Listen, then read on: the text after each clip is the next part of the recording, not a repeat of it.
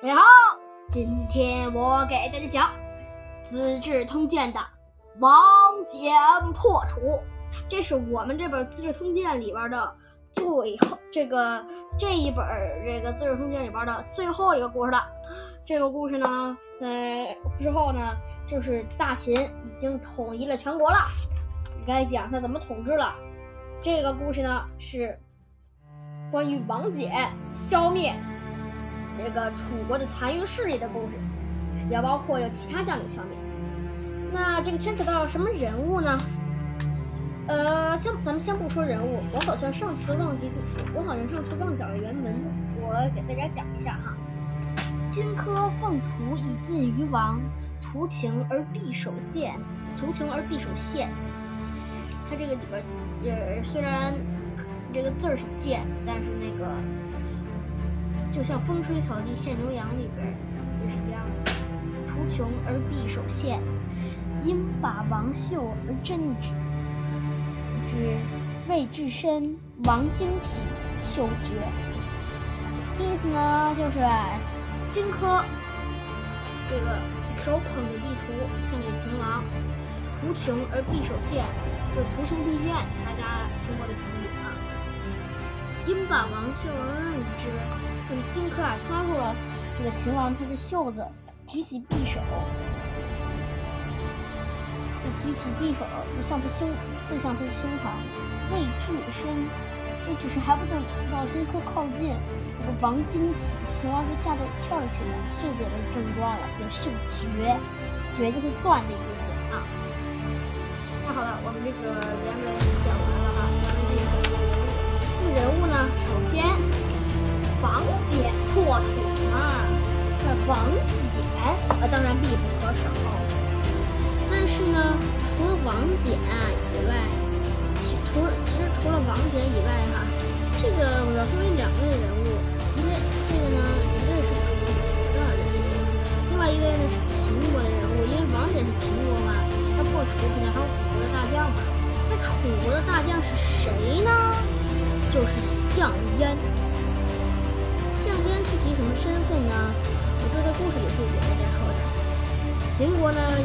有王翦，然后我刚才说的其他的那个人就是李信。李信也曾经想带兵打过楚国，但是呢兵败了。还有蒙恬，蒙恬呢是这个一李信时期和蒙恬和王翦时期的副将，还有秦王嬴政。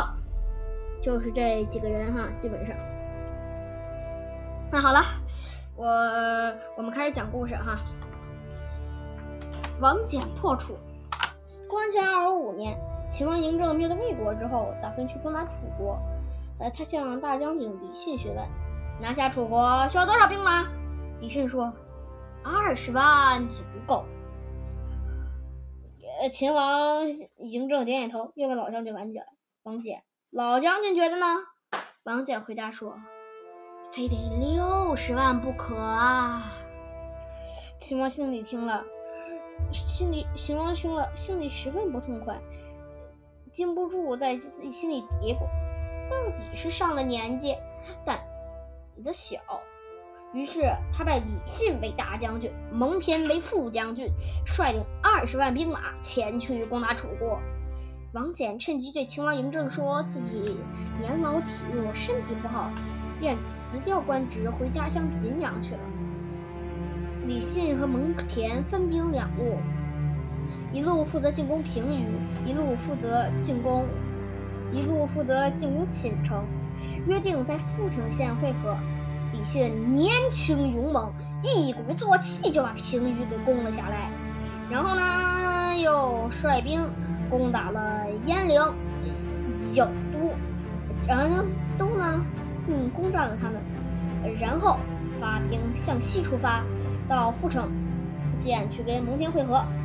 可是此时意料之外的事情发生了，楚国的大将军项燕一直率兵偷偷跟随着他们，把二十万楚兵提前埋伏到了七个地方。然后等两下一交手，西楚的伏兵就一起围攻上来，秦国的军队就像被瓦解了的大山一样，轰然倒塌了。这个项燕呢，他呀，说到项燕呢，他的前祖，他的这个祖先，大家也大家都不知道是谁，我也不知道。但是呢，他有一个很有名的后代，那就是这个在秦末起兵抗秦的项羽和项梁。项梁呢是项燕的儿子，项羽是项燕的孙子。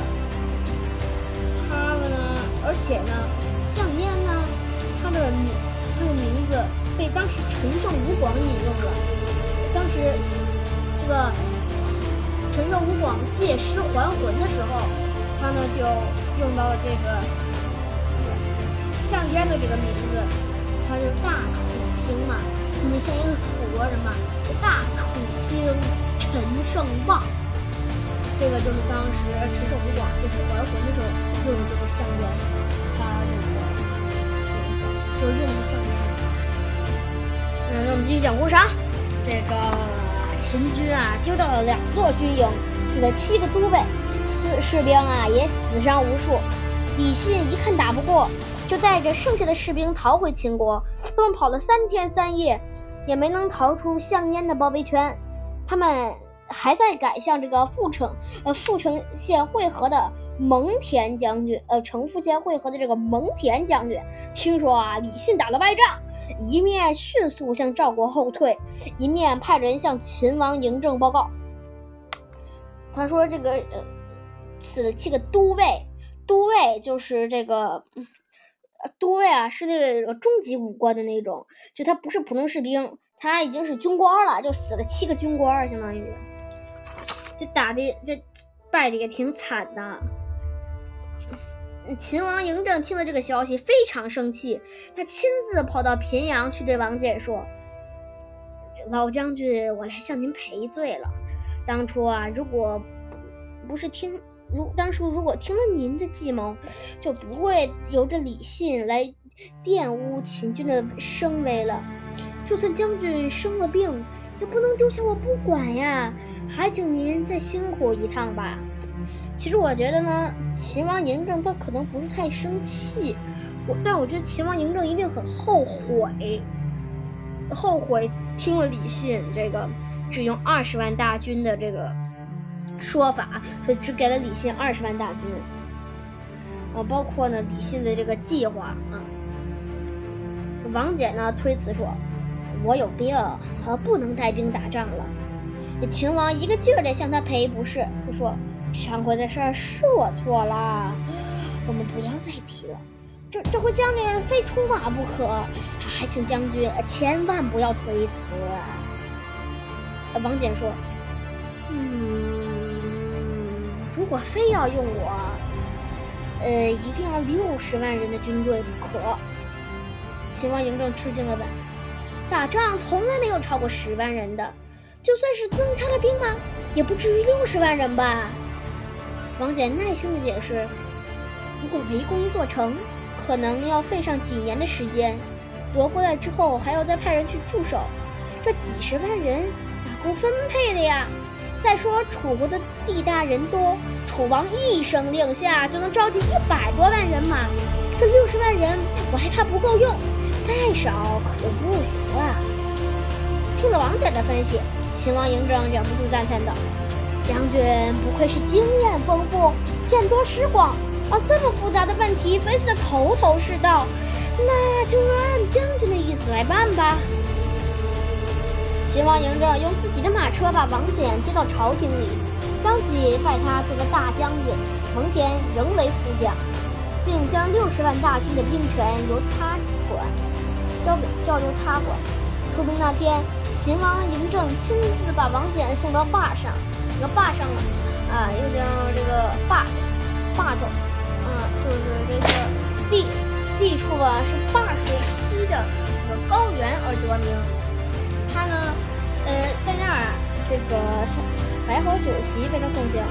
这王翦啊，斟满了一杯酒，捧着酒对秦王嬴政说：“大呃，请大王干了这杯酒，我有事相求。”秦王嬴政接过接过酒杯，一饮而尽，然后说：“将军有事，但说无妨。”秦王呃王翦从袖子里拿出一张单子，呃递给秦王嬴政，说：“请大王将上面所列的赏赐给我。”秦王看到这个单子上写着“咸阳最好的田地几亩，上等的房子几所”，忍不住笑着说。哈哈，等到将军凯旋，跟我一起享受荣华，难道还怕受穷吗？王翦说：“我年纪大了，就是得到再多的俸禄也享受不了啦。不如趁着大王还信任我时，讨一点田地和房产，作为留给孙子的产子孙的产业，呃，我也就感恩戴德了。”其实王翦的儿子王贲也是这个秦国的大将军啊。这秦王嬴政那个听听了哈哈大笑，心里在想：这老将军真是小家气子，小家子气。心里净想着这样的事情，呃，他心里虽然这样想，但嘴上却答应了下来。这下。王翦终于带着六十万大军，浩浩荡荡地向楚国进发了。可是走着走着，王翦突然想起一件事情，他派一个使者回去，向秦王嬴政请求给他修建一个大花园。又过了几天，他又派使者回去，请求秦王嬴政给他修建一个水池子，里面要养上鱼、虾、鸭子和鹅什么的。就这样，到了武关，王翦又连续五次派使者回去请求赐予良田。副将蒙恬笑着问：“老将军讨了房屋田地也就罢了，为什么还要花园、水池子？等打完仗回来，将军还怕不能封侯吗？为什么要像老妈子讨喜一样讨个没完呢？”王翦嘿嘿一笑，对蒙恬说。哈哈自古以来，哪有君王不猜疑的？大王这次啊，把秦国的兵力都交给我们了。我左一次右一次的向他请，我回去请求，就是让他知道我惦记的无非是这些小事，好叫他放心下来。我觉得这王翦的方法呀，也真挺妙的。因为呀，你看在历史上，岳飞。岳飞呀，然后包括之后会讲的李牧啊，还有这个，大家可以想想还有谁，好多啊，都是武将啊，都是被国王猜疑或者被这奸或者被奸臣这个，或者或者被奸臣这个陷害而死的。所以王翦用这种方法真的是好高明，好高明的。这蒙恬蒙恬啊，这才明白过来，点着头说。老将军果然高见，呃，实在是佩服佩服。王翦率领大军占领了陈丘以南的哦平舆一带。楚国人听说王翦增加了兵力向他们攻来，就调动了全国的兵力前来阻挡。而王翦却坚守营寨，不肯坚守营寨，不肯跟楚国交战，哪怕是楚国人无数的次的来挑战。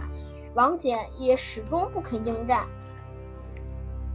那好，那这里是我们的原文，那我们讲一下哈，这个原文，这个王翦取陈以镇陈以南至平舆，楚人闻王翦义军而来，乃悉国中兵以御之。王翦坚壁而王翦坚壁不与战，楚人数挑战，终不出。这个王翦取陈以南至平舆，这个王翦率大军取就占领占领陈就陈丘以南，直到平舆啊。楚人闻王翦义军而来，义就是这个增加了兵力吗？增加了这个军队，增加了兵力。呃，乃悉国中兵力而御之，他这个就动用了全，就动用了这个全国的兵力的前来就是防御，前来。挡王翦，这个王翦呢坚守不出，王翦坚壁不与战，这王翦呢他坚守不出，楚人数挑战，那楚人呢那楚国的军队人向他挑战，这王翦呢也终不应战，始终不肯应战。所以他他终不出就始终不肯应战的意思。啊，那好了，我们这个原文就讲完了，我们继续讲故事。王翦每天都让士兵们休息、沐浴、享受好的饮食，安抚慰问他们，并与他们共同进餐。有一天，王翦向探情报的人询问：“楚国军队现在在说什么？”探子回答：“正在玩投石跳跃的游戏。”王翦一听，一拍大腿，高兴地说：“现在可以出兵了！”然而这时，项燕仍然无法与群军交锋，跟将领是。见仍然无法与秦军交锋，而便带着士兵向东转移。没有想到，王翦领军队排山倒海似的冲了过来，楚国的士兵好像在梦里，就被人打了一棍子，被打得晕头转向，手忙脚乱，慌不择路的各自逃命去了。王翦带兵一直追到了祁县南面，杀死了楚国大将项燕。楚国军队，楚国军队全部溃败逃亡，王翦乘胜占领了楚国的城邑，楚国也就此灭亡。大家，呃，我们今天的《资治通鉴》就讲完了。我们我今天呢，给大家像我之前，大家可能有一个疑惑的地方：李牧都破了匈奴了。那为什么李牧在的？那为什么李牧在呢？为什么赵国还会被秦国所灭呢？是这样的，当时有李牧死赵国王之称的李牧，他呢是这个，他呢，呃，当时确实是一代名将，但是呢，像我之前说的，他被他被奸臣所陷，他呢被这个奸臣啊所陷害，呃，以至于呢，他呢。以至于呢，他呢就被这个，他就被，他就被杀了，被赵王杀了。所以呢，这个之后呢，他还这个赵王，所以这个赵国呢，最后还是被秦国攻下了都城邯郸，然后呢，一次灭亡了。OK，大家，我们今天的《资治通鉴》就讲到这里，我们春秋战国的历史也就结束了。我们下一集就要讲这个秦国是怎样统治这个国家的了。